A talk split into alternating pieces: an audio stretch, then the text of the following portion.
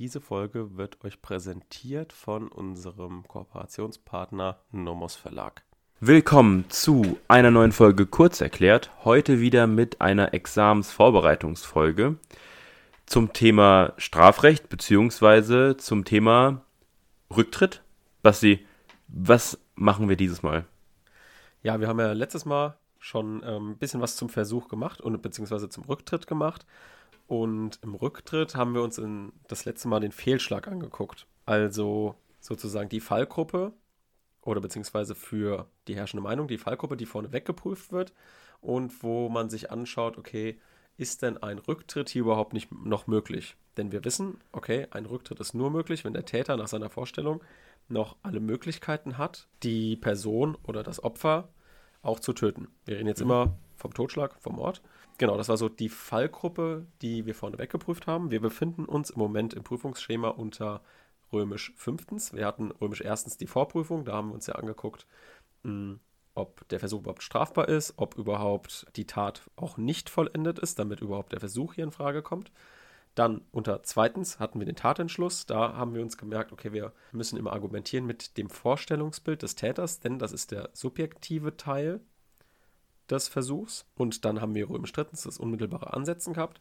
Das unmittelbare Ansetzen war, ich sag mal, der objektivierbare Teil. Also wir haben im Versuch einen subjektiven Teil und einen objektiven Teil. Und dieses unmittelbare Ansetzen mit der Standarddefinition, das war der objektive Teil. Dann, klar, haben wir Rechtswidrigkeit Schuld, wie immer. Und deswegen sind wir jetzt im Rücktritt, also eine Besonderheit im deutschen Strafrecht, dass jemand, der schon mit der Tatausführung angefangen hat, zum Beispiel schon angefangen hat, jemanden zu töten, aber dann noch den Tod des Opfers verhindert, dass der dann plötzlich wegen dieser Tat, Totschlag, überhaupt nicht verurteilt werden kann. Was wir letztes Mal noch nicht gesagt haben, was man sich immer im Hinterkopf halten muss, wenn man denkt, oh, das ist jetzt aber doch irgendwie unfair, auch weil Professorin Ingeborg Puppe dann auch dieses hm, Argument für die Einzelaktstheorie angeführt hat, kann man sich nochmal überlegen, dieser Typ in dem Fall ist er jetzt nicht straffrei. Ne? Also wir reden ja jetzt nur über diese Tat der versuchte Totschlag. Ich meine, dass der vorher wahrscheinlich noch abgeschlossene schwere Körperverletzungen begangen hat und vielleicht noch irgendwie eine versuchte Körperverletzung und was weiß ich, was auch immer noch. Daraus, da wird er ja nicht frei von, sondern nur halt von diesem Totschlag selbst, über den wir geredet haben. Das kann man sich noch so ein bisschen im Hinterkopf halten, weil wahrscheinlich du auch gedacht hast, nämlich an irgendwie, oh, das ist jetzt irgendwie krass, dass der Typ, der jemand versucht hat umzubringen, damit schon begonnen hat, vielleicht sogar schon Rechtsgüter gefährdet hat und sogar verletzt hat, dass derjenige dann plötzlich straffrei ist. Ne? Das wirkt ja schon irgendwie sehr krass. Hm. Ja, deswegen, das behalten wir uns im Hinterkopf. Und ja. heute sind wir innerhalb römisch fünftens und zwar bei Arabisch zweitens beim Rücktrittverhalten. Also wir haben gesagt, okay, Fehlschlag muss vorne weggeprüft werden und sozusagen geschaut werden, okay, müssen wir überhaupt jetzt ein Rücktrittsverhalten prüfen? Müssen wir überhaupt gucken, hat er sich jetzt im Rahmen des Rücktritts so verhalten, dass wir sagen können, okay, hier guck mal, du bist straffrei. Dafür schauen wir uns das Rücktrittsverhalten an. Und erstmal jetzt an dich, Korsch, die Frage, was denkst du denn, was müsste denn passieren, dass der Täter einfach nur sagen kann, okay, ich mache jetzt einfach nicht weiter. Also ich ähm, nehme Abstand von, meiner, von meinem Tatplan, sage ich jetzt mal. Was müsste dann vorher passiert sein? Also quasi, welche Faktoren kann ich ranziehen, um den Rücktritt zu gliedern?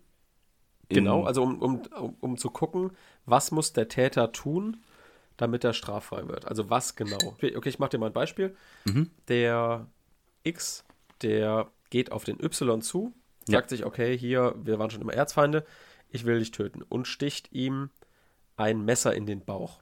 Ja. Und wir wissen, weil wir medizinische Fachkenntnisse haben, dass er, also derjenige, der gestochen, er, erstochen werden soll, der würde in den nächsten drei Stunden verbluten. Was muss jetzt der X, was muss er machen? Okay. Also quasi, jetzt in dem Fall wäre es ja so, okay, er müsste helfen. Ja. Also er müsste ihm irgendwie medizinische Versorgung anbieten, beziehungsweise nicht anbieten, sondern durchführen oder Hilfe holen, was auch immer. Ähm, genau. Also es reicht für ihn jetzt nicht zu sagen, okay, ich mache jetzt nicht weiter, weil ich meine, noch ist der Typ nicht tot. Ja. So, also nach unseren Vorüberlegungen könnte man natürlich denken, auch was in Paragraph 24 Absatz 1 Satz 1 steht, da heißt ja nur Aufgeben der Tat. Also einfach nicht weiter mit der Tatausführung voranschreiten. Mhm. Aber das reicht in dem Fall eben nicht, macht ja auch Sinn, weil hm, der kann ja auch nur von der Tat zurücktreten, wenn er dafür sorgt, dass das Opfer nicht stirbt. Mhm. Oder halt das Verhalten darauf schließen lässt, dass er das verhindern möchte. Und deswegen muss man den Rücktritt erstmal unterteilen, okay, was ist denn überhaupt hier passiert? Also, was ist genau passiert? Und wenn wir uns diese Frage stellen und die Antwort kennen, dann können wir gucken, okay, was muss denn jetzt der Täter dafür machen, dass wir sagen können, du bist eigentlich okay, sage ich jetzt mal. Also du, du bist, äh, klar, du hast gerade hier eine ziemliche krasse Straftat begangen, aber wir sind trotzdem der Meinung, dass wir dich hier nicht bestrafen müssen. Also das versuchen wir jetzt rauszufinden. Mhm. Also ich würde jetzt per se erstmal sagen, der Zeitpunkt ist relativ wichtig. Mhm. Richtig. Bedeutet, Zeitpunkt ist auf jeden Fall sehr relevant, ja. Also befinde ich mich gerade noch in einer Phase, wo das super harmlos ist. Befinde ich mich jetzt, äh, bin ich gerade kurz vor der Tat, wahrscheinlich auch immer noch recht harmlos. Befinde ich mich gerade während der Tat, also quasi das Messer steckt schon in der Schulter drin, ist ein bisschen spät. Mhm. Ähm, also wenn ich jetzt vorhabe, ihn zu töten, und habe ihn schon schwer verletzt, dann ist es wahrscheinlich immer noch äh, mildernd, aber natürlich bist du schon, ist es ein ganz anderer Punkt, als wenn man sagt, okay, vorher, ich habe, ich sitze mit dem Messer im Auto und du sagst, okay, ich lasse es einfach. Der Zeitpunkt, ähm, dann wahrscheinlich die, die Konsequenzen, die bis zu diesem Zeitpunkt schon entstanden sind.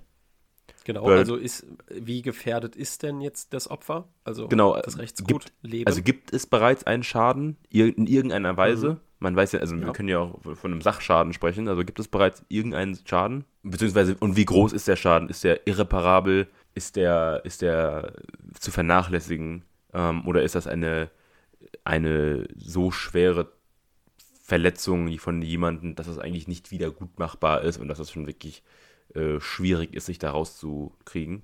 Genau. Ja, Zeitpunkt, Konsequenzen und ich glaube auch wahrscheinlich grundsätzlich kann man nochmal allgemein sagen, die allgemeine Situation, der allgemeine Einfluss von der Umgebung der Person. Genau, also sehr einzelfallabhängig auch, wie, genau. wie dieser gesamte Rücktritt natürlich. Man kann hier keine Schablone ansetzen, sondern man muss hier Einzelfallabgrenzung vornehmen. Und zwar grenzen wir hier grundsätzlich ab zwischen einem unbeendeten und einem beendeten Versuch. Und dort gibt es Definitionen, die wir jetzt im Laufe der Folge uns herleiten werden. Hm, aber wir müssen natürlich erstmal für die Abgrenzung jetzt gucken, also aus welcher po Position wir jetzt gucken. Gucken wir jetzt ja. aus der Position des Täters, weil der kann sich natürlich was ganz anderes vorgestellt haben, als dann wirklich objektiv der Fall ist. Also wenn jetzt zum Beispiel der Täter gedacht hat, okay, ähm, das war aber jetzt nur ein Stich irgendwie so an die Seite, da passiert überhaupt nichts. Oder andererseits, aus objektiver Sicht sieht man, oh, das ist jetzt irgendwie eine ziemlich krasse Wunde, die das Opfer bekommen hat. Das sind natürlich zwei unterschiedliche Positionen, aus denen man gucken kann. Mhm. Und wir sind natürlich im Versuch und im Versuch, wissen wir auch schon aus dem Tatentschluss, schauen wir immer nach dem Vorstellungsbild des Täters. Das heißt, es ist natürlich schwer, das jetzt rauszufinden, sage ich jetzt mal aus praktischer Sicht. Du musst dem das ja auch irgendwie beweisen, was er gedacht hat in dem Moment. Aber grundsätzlich schauen wir also nach dem Vorstellungsbild des Täters. Dann haben wir den Paragraph 24 Absatz 1 Satz 1 Alternative 1.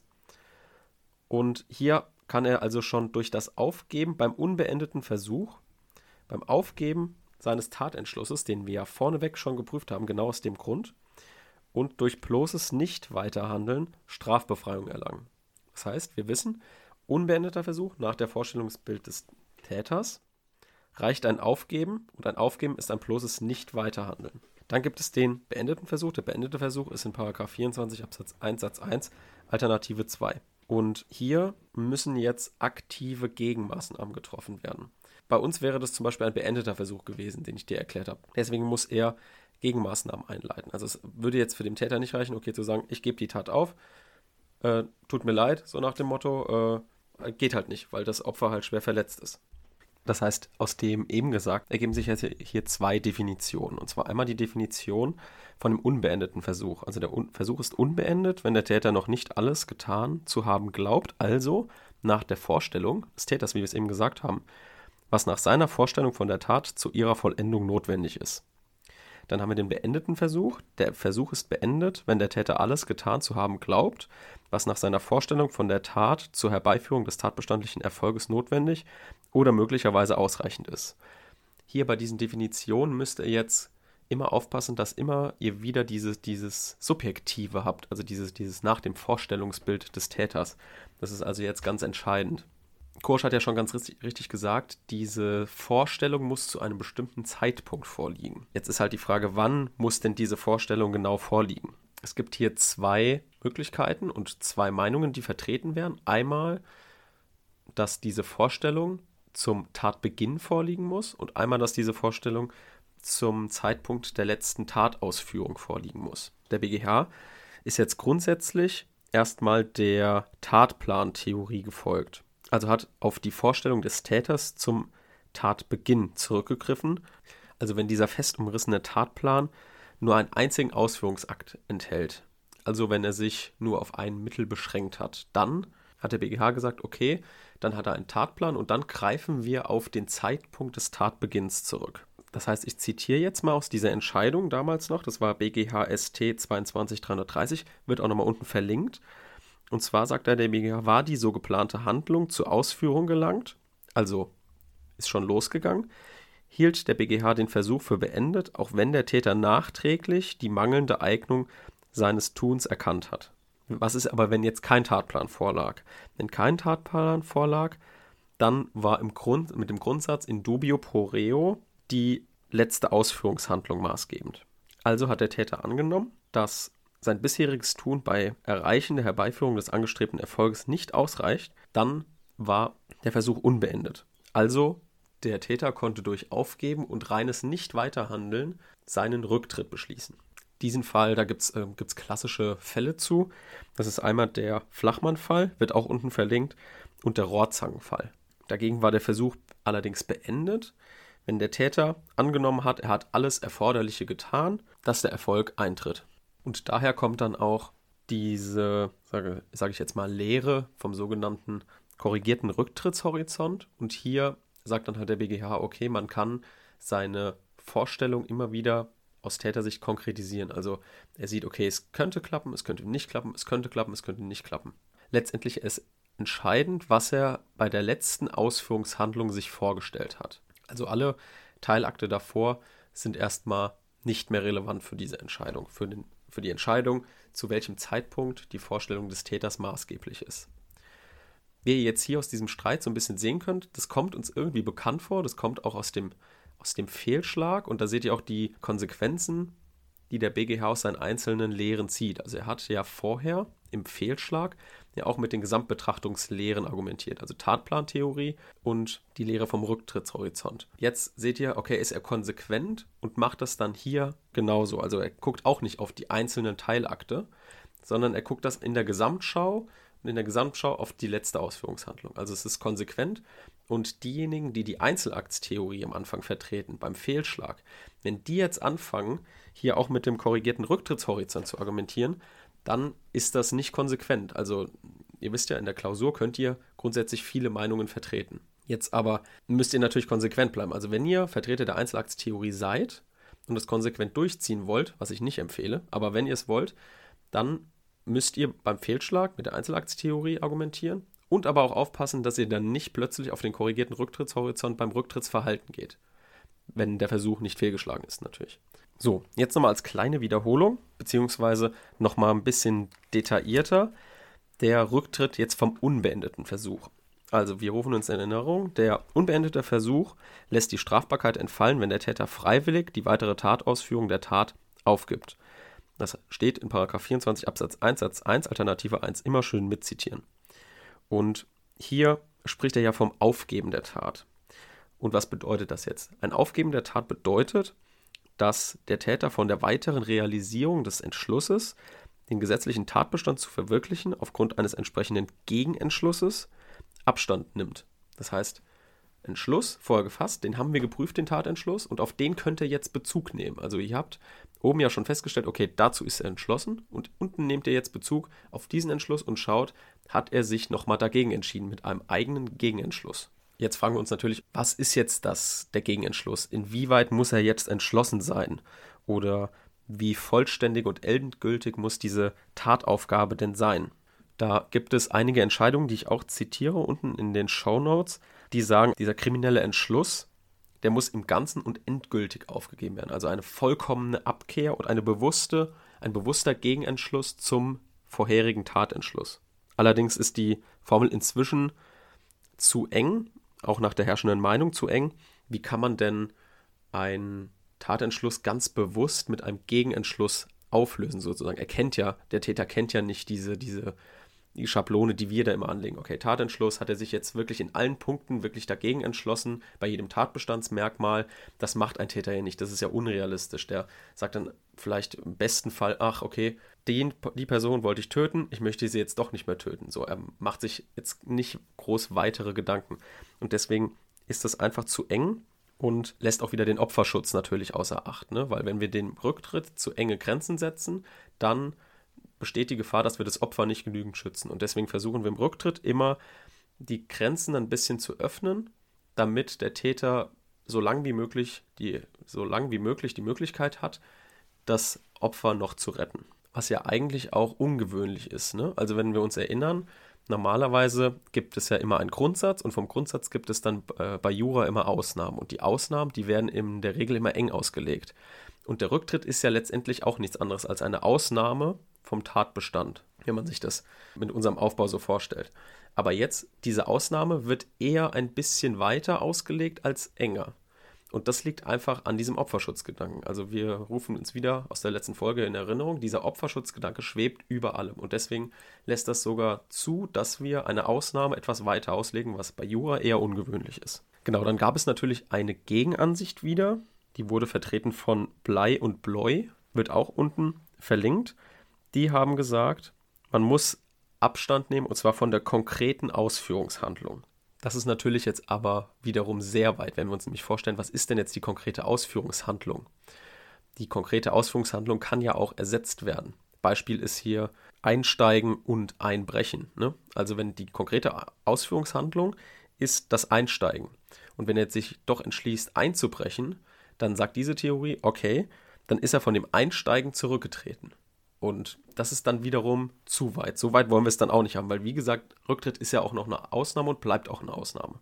Deswegen gibt es natürlich wieder eine vermittelnde Ansicht, wie immer eine Position stark. Auf der einen Seite, die andere auf der anderen Seite und da gibt es eine vermittelnde Ansicht und das ist in der Regel auch die herrschende Meinung. Und die sagen, wir geben euch den Rücktritt, wenn ihr von der konkreten Tat Abstand nimmt. Also nicht konkrete Ausführungshandlung, nicht im Ganzen, sondern von der konkreten Tat. Und die sagen aber, also die sagen, okay, wenn man von der konkreten Tat Abstand nimmt, aber bei uns sind die Voraussetzungen des Aufgebens eben nicht erfüllt, wenn der Täter sich noch weitere Fortsetzungsakte vorbehält. Weil dann ist ja immer noch diese rechtsfeindliche Gesinnung steht über allem. Das heißt also, wenn der Täter, er tritt von dieser konkreten Tat zurück, hat aber noch mal im Hinterkopf, ach guck mal, wenn das hier eintritt, dann kann ich das ja doch noch verwirklichen. Also dieses, dieses, ähm, dieser Vorbehalt, der soll natürlich nicht da sein, denn wir wollen ja auch, wenn dann nur einen Täter belohnen, wieder mit der Prämien- und Belohnungstheorie, wenn der sich das auch verdient und wenn er sich trotzdem rechtsfeindliche Gesinnungen zurückbehält, um sie eventuell noch auszuführen, den wollen wir dann nicht belohnen. Genau, so viel zum unbeendeten Versuch. Werbung. So, wir haben für euch wieder eine kleine Empfehlung und zwar haben wir diesmal eine Empfehlung für alle Strafrechtscracks, aber auch für Leute, die zum Beispiel eine Hausarbeit schreiben und sich für Wirtschaftsstrafrecht interessieren. Und zwar gibt es dort ein Lehrbuch vom Nomos Verlag wieder, von Brettel Schneider Wirtschaftsstrafrecht heißt es. Das ist inzwischen in der dritten Auflage erschienen. Und ich habe es mir auch durchgelesen, beziehungsweise die Sachen, die vor allem für mich auch relevant waren. Das sind vor allem die Betrugsdelikte und die betrugsnahen Delikte. Sowas wie Computerbetrug, das braucht man auch fürs Examen, muss man auf dem Kasten haben. Da könnt ihr auf jeden Fall dort detailreich nachlesen. Auch wenn ihr zum Beispiel beim diesen ganzen unterschiedlichen Betrugsformen ich sage jetzt mal, Subventionsbetrug, Lastschriftbetrug, das ist alles sehr komplex und da könnt ihr das auf jeden Fall gut nachlesen. Werbung Ende. Jetzt kommen wir zum beendeten Versuch. Der beendete Versuch, der steht ja in Paragraph 24 Absatz 1 Satz 1 Alternative 2 und hier bleibt derjenige straflos, der freiwillig die Vollendung der Tat verhindert. Was ist jetzt dieses Verhindern? Das ist genau der Gegenpol zu diesem, zu diesem Aufgeben aus, dem, aus der Alternative 1. Haben wir jetzt hier die Verhinderung. Und was muss er denn jetzt erfüllen? Also was muss er denn machen, dass wir sagen, okay, er hat sie verhindert. Und hier reicht es nach herrschender Meinung aus, wenn der Täter eine neue Kausalkette in Gang setzt, die zumindest mitursächlich war. Was dabei aber egal ist, ist, wenn noch andere Umstände hinzukommen, die ihn unterstützen. Also sei es jetzt Helfer an, am, am, am Tatort oder mh, hm, Zufälle, die einfach dafür sorgen, dass das Opfer überlebt. Aber wir erkennen, okay, der Täter hat immerhin eine neue Kausalkette in Gang gesetzt, die mitursächlich dafür war, dass das Opfer überlebt. Das ist wieder Ausspruch dieses Opferschutzes. Also wir wollen dem Täter nicht, zu, also nicht zumuten, dass er das Opfer alleine retten muss, sondern er darf auch auf Hilfe anderer zurückgreifen, weil wir ihm ja sonst wieder die Möglichkeit geben, überhaupt zurückzutreten. Dann sagt sich der Täter ja wieder, ja okay, wenn ich das jetzt eh nicht mehr alleine schaffe, dann mache ich es halt gar nicht, das bringt mir ja gar nichts. Dann haue ich lieber ab oder bringe mich in Sicherheit. So, das ist so der Hintergrund. Und deswegen reicht es aus, wenn er, wie gesagt, eine neue Kausalkette in Gang setzt und diese mitursächlich ist. Und deswegen ist es auch nicht notwendig, dass er die beste Rettungshandlung auswählt, sondern hier gehen wir wieder nach dem Vorstellungsbild des Täters, weil wenn wir jetzt sagen, okay, er hätte die beste Rettungshandlung auswählen müssen, dann sagen wir ja wieder, wir schauen aus einer objektiven Perspektive drauf.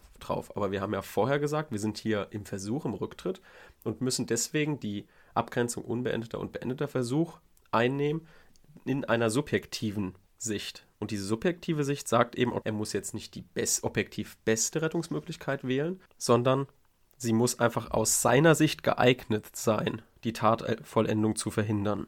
So, was ist jetzt aber, wir haben jetzt nur von den Zufällen und den Umständen von Dritten geredet, die dazu, dafür sorgen, dass das Opfer überlebt. Was ist aber denn jetzt, wenn Umstände und vielleicht Dritte oder irgendwelche Zufälle dafür sorgen, dass das Opfer eben nicht überlebt? Also der Täter hat eine neue Kausalkette in Gang gesetzt, aber das Opfer hat eben nicht überlebt.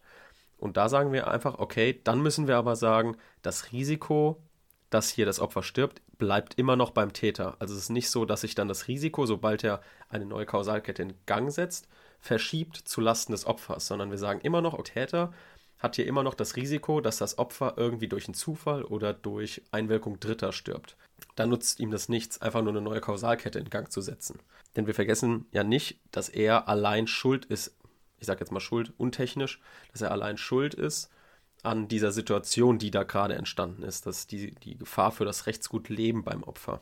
Genau, soweit jetzt zur, mal zur, zur großen Erklärung des Rücktrittsverhaltens. Das, finde ich, kriegt man immer nicht so oft mit, hm, wie das Rücktrittsverhalten überhaupt aussehen muss. Diese Abgrenzung unbeendeter Versuch und beendeter Versuch.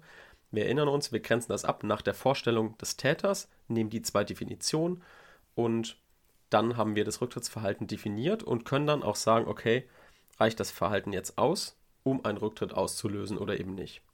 In der nächsten Folge gucken wir uns dann an zum Thema Freiwilligkeit, inwieweit etwas aus bestimmten Motiven geschehen muss oder eher freiwillig halt zurücktreten muss, weil das steht ja auch im Paragraph 24 drin, dass es freiwillig sein muss. Was heißt denn das jetzt genau? Und dann schauen wir uns natürlich noch die Meinungsstreitigkeiten und Probleme an, die auftreten können, wenn bestimmte Situationen eintreten. Ich gebe da mal den Hinweis, die Denkzettelfälle, die kommen dann natürlich auch und die sind außer Klausur relevant, deswegen widmen wir uns den in der letzten Folge zum Rücktritt. Da machen wir auch mal, noch mal eine Abschlussübersicht über den Rücktritt, dass ihr das nochmal als kleine Wiederholung habt. Und damit sind wir durch. So, das heißt, jetzt haben wir verstanden, wie der Rücktritt sich in einen beendeten und unbeendeten Versuch gliedern lässt. In den nächsten Folgen geht es weiter mit dem Thema Rücktritt und wie ihr merkt, versuchen wir stärker das Thema Strafrecht einmal die Woche bei uns einzubauen. Wir bekommen auch positive Resonanz. Wir sehen die positive Resonanz, dass mehr Leute das hören. Das freut uns. Vielen Dank dafür. Wenn ihr uns gerne hört und uns unterstützen wollt, dann gerne per Abonnement bei, Podcast, bei der Podcast-App für alle, die äh, Apple äh, Endgeräte haben. Ansonsten bei Spotify oder eurer Podcast-App des Vertrauens könnt ihr uns auch natürlich folgen. Äh, auch bei Spotify, da ist es auch immer super wichtig für uns. Ähm, genau, vielen Dank dafür und dann hören wir uns das nächste Mal. Tschüss.